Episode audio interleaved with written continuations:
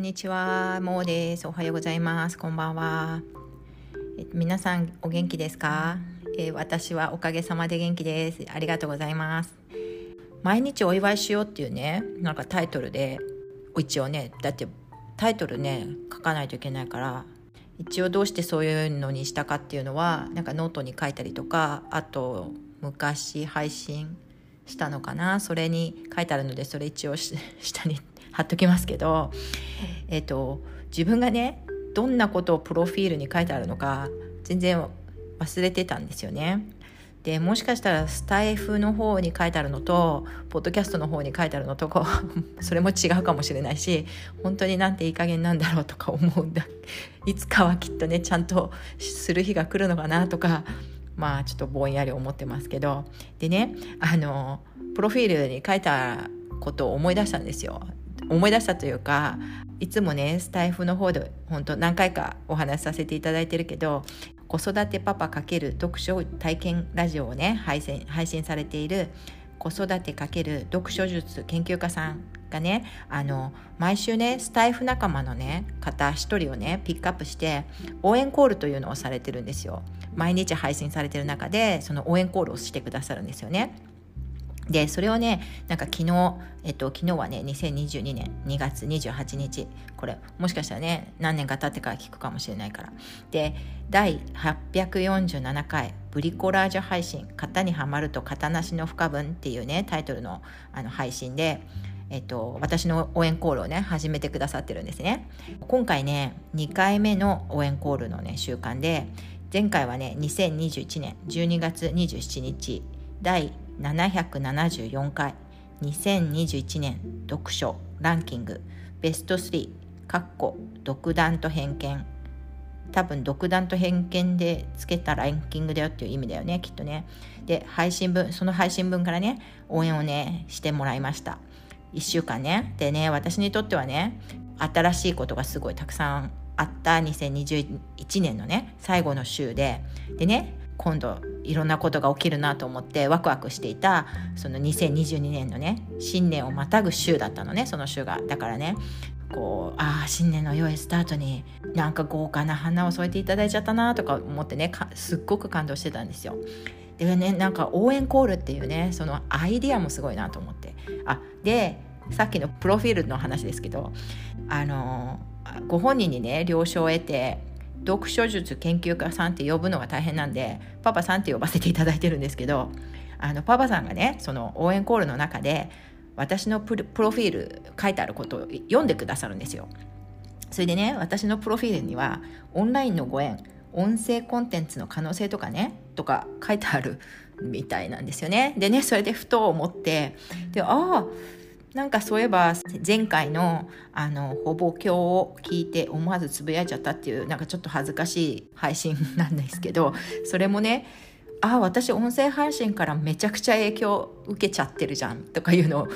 改めて思ってでねなんかそうだよなって私本当このねスタイフとか始める時もなんとなくやっぱ音声コンテンツってあの可能性があるよねっていうのはなんか自分でねやっぱりポッドキャストとかかあとはあの樋口塾の界隈の方たちとすぐに仲良くなれちゃったりとか本当にそれってね人柄とかが声に出たり乗ってくるんだっていうことをやっぱり知らない人が多いからあのなんか伝えたいなっていう気持ちもあったんですよね。であとはまあオンラインねオンライン怖がってる人とかが多分いると思うんだけどなんかそのご縁ってすごい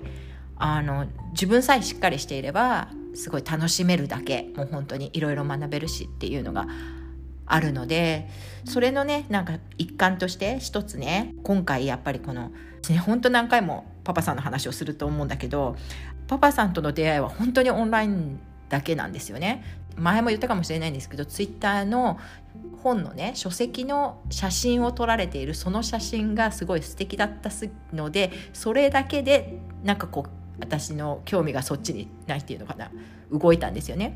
その内容とか全然関係なくてでもいつの間にかツイッターで流れてきたのが荒木さんのブックカフェの、えっと、毎日ねあの感想感想っていうのかブックカフェを聞いた後に、えっと、パパさんが考えたことみたいのをこうまとめてるのがねツイートをされてくるのが今度流れてくるようになってでそこにも目が行くようになってでとってもね示唆深いことを書かれているのでああんか聞いてみたいなと思ってでスタイフに行ってみたんですよね。でスタイフでパパさんのその配信をねもう全然追いつかない全部聞けないんですけど名前の聞いたことのある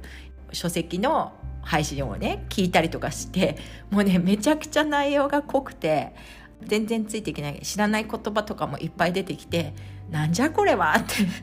思ったその衝撃から何あのメンバー限定ですよね。有料会員かっていうのがあって。でねそれがもう気になってしょうがなくて。でしかもね300円でいいっていうんでねその300円を払って行ったんですよね。でそれがもう元々のご縁で。でそこからねなんか会員になった方にはすごいもうメールをくださって。でそれで今時々ねあの本のことについてとか教えていただいたりとかしてるんですけれどもそういうご縁っていうのをねやっぱり私がなんでじゃあパパさんとなんかこうやってご縁つなげられたかなと思ったのはなんか私もね結構人懐っこいというか人見知りの反対ねなんですよね。何人見知りの反対っていうのは英語で言うとフレンドリーとかで簡単に済ませちゃうけど、ね、それでなんかあ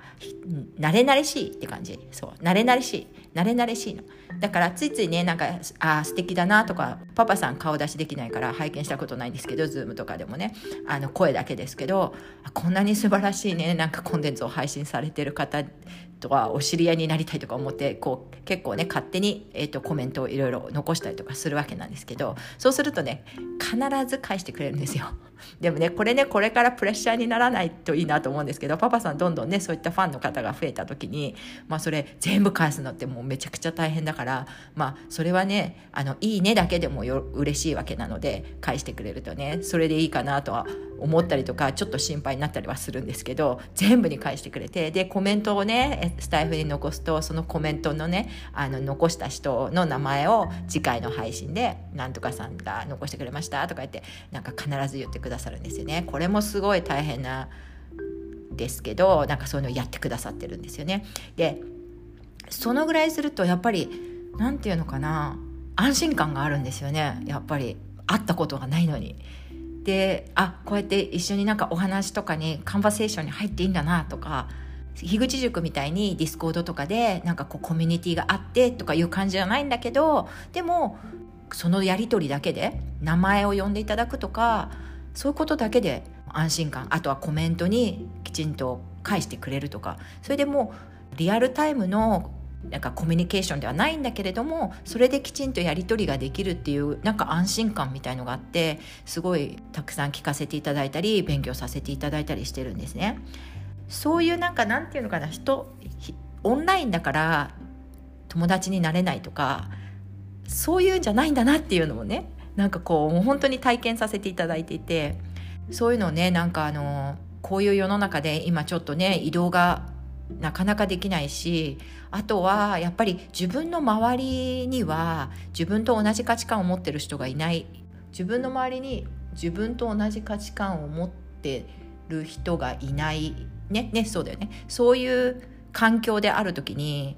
オンラインとかでこう自分と同じ価値観を持った人とやり取りができるだけで本当に心が軽くなるんですよね。で今までだったらなんか例えば私たち私とかママ友とかと子育てについてのあの問題とかお話ししたりランチ食べながらとかって言っていろいろねあだこだ文句言ったり文句とかね やったりね相談したりとかねえー、それこうでああだよって言って解消されていたようなストレスもなんかこう今なかなかそういうこともできないしで逆なんかこういう世界になっちゃってこんなこと言っていいのかな本当にそんなこと言っていい仲間なのかなとかってすごい不安になったりとかもすると思うんですよね。でもオンラインだと同じ価値観かどうかっていうのはなんかやっぱり書いていることとか例えば音声配信している人だったら音声配信を聞いてすごいなんかこうちょっと分かったりするんですよねやっぱりね。そうするとその人たちとちょっとやり取りをするとか悩みというか同じ悩みを持ってる人がいたりとかするとそれに対して回答してる人がいたりとかそういうのを聞くだけでなんかこう心がスッと軽くなったりとかそういうのってあるなって思っていて。で今回本当ね読書術研究家さんパパさんは私ね本当読書オンラインでね読書っていうことについてなんかこう読書したいなとか思い始めたんだけどめちゃくちゃそれは超えるのが大変な山でまだまだもう麓にもたどり着いてない感じなんだけど配信を聞かせていただいてるだけでなんかね読んだ気になっちゃったりするんですよね。ねこういった方に出会えるのってオンラインすごいみたいな。価値観どころ価値観が違うどころじゃなくてこんなに素晴らしい方になんかこうお会いできるみたいな。会ってないけどみたいななんだけど。ねだからそういうのをなんかこういろんな人がね分かってなんか豊かなね限定されちゃって問題がある。とかになんか縛られないでこう可能性みたいのを見ていけたらいいなとかって思ってます。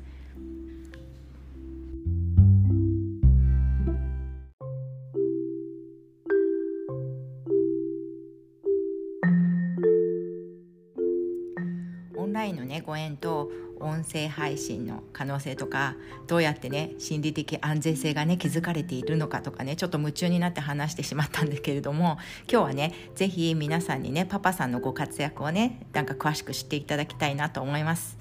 えっと、パパさんはねツイッターで読書術研究家さんって言って4,000人とかフォロワーがいるんですけど研究テーマこれプロフィールをね読ませていただくんだけど人間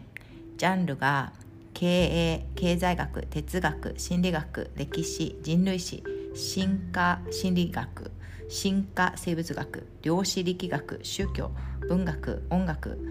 人類学詩ポエムの方の詩ね。SF でもういっぱいすぎるね、それでねスタイフであの配信されているんですね。タイトルが「子育て×読書体験」読書が体験だってね考えるだけでこうなんかこう読書に対する姿勢がね変わったような気がしたんですよね。今までね自分の人生的に言って何でも経験することが大切とか体験することが大切ってずっと思ってきたんですよ。人との出会いとかね、人といっぱい話して分かり合えるまでていうか諦めないで話してとかあとはまあ実際にねもうこうどこかに行ってだから旅とか旅行とかしたりとかその場所に行って体験するのとやっぱりねあの人から聞くだけじゃっていうこともあるからそういうことをねが一番だっていうふうに思ってきてやってきたのにまあ読書だけはね出口さんがね言ってらっしゃるんだけどやっぱり重要なのが人との出会いと読書と旅のね中の3つの中の1つねもう吹っ飛ばしてきてたんですよ読書は。だって読んだってしょうがないもんみたいな。本当に心の底からそうなんか思ってて。でもねあの雑誌とかそういうなんていうのかな。流行りの本とかよく読んでたんですけどね。本屋さんに行って一番初めに平積みされているなんかよく売れてる1番2番3番ぐらいとかそういうのはいつもなんか手に取ったりとかして見てたんだけど結局なんか昔のね哲学のこととか歴史のこととか深読みしなきゃいけないような本とか全然読んだことがなかったんですよね。で今回ねその読書体験っていう風なタイトルをつけていらっしゃることだけでねもうすでになんかちょっとあなんか視点変えられて変えさせていただいちゃったみたいなあったんですよ。パパさんの配信はですね書籍の紹介あとはマガジン配信って読書の効用を話されてるところ。あとはブリコラージュ配信って言ってパパさんが概要欄に書いてるんだけど書籍から抽出したコンセプトを題材としたコンテンツっていうことでそれを3つでねこうあのいろんなその時によってえっと、配信の内容がこんな感じで違っててあとはメンバー限定のプレミアム配信でライブとかやってくださってて、まあ、ライブに入って、まあ、コメントをするとああの、もうさんいらっしゃいとかいつも言ってくださって、皆さんともね、なんか名前だけですけど、拝見させていただいたりしてるんですね。で、ブリコラージュって今出てきたんですけど、ブリブリコラージュ配信ってなんかあの、これね、私ね、渡辺幸太郎さんがね、お話しされてたのを聞いて、その言葉は、ブリコなんとかっていうのが、フランス語で日曜大工でって言ってブリコラージュっていうのはそういうあり合わせのものみたいなもので、えっと、なんとかその場で作ってしまうみたいな感じで、まあ、器用な人とか行き当たりばったりでも柔軟になんとかしちゃうみたいなそういう感じの意味があるらしいんですけどそれで作るものみたいなのがあるらしいんですけどその後ね文化人類学の本とかを読んでもうお勉強中なんできちんと説明できたらいいんですけどまあ人類学のねあの構造主義っていうのをねあの唱えたレヴィストロースっていう人がね「野生の思考」っていう書籍で合理的な思考に対抗してねこう考え方としてブリコラージュっていうのを出してたりとかしてなんかこう私の中では結構流行りの言葉っていうかすごいなんかあいい考え方だなとか思ったりしてたんですけどそれをねなんかパパさんがやっぱりこう配信で、まあ、パパさん流に日々ね読書をされてる中で出会う言葉たちをこうブリコラージュされてでそれを配信するっていうことでもう本当どういうことをおっしゃるのかなと思ってワクワクするんですけど一回聞いてもわからないことが多いですね。なぜかというと言葉がめちゃくちゃなんか私の日常会話で使わない言葉ばかりだからなんだけど。でもねそれってもう本当に新しいことを学ぶのはこの年になってもワクワクしますね。しかもねやっぱり本当いつも言うんですけど私耳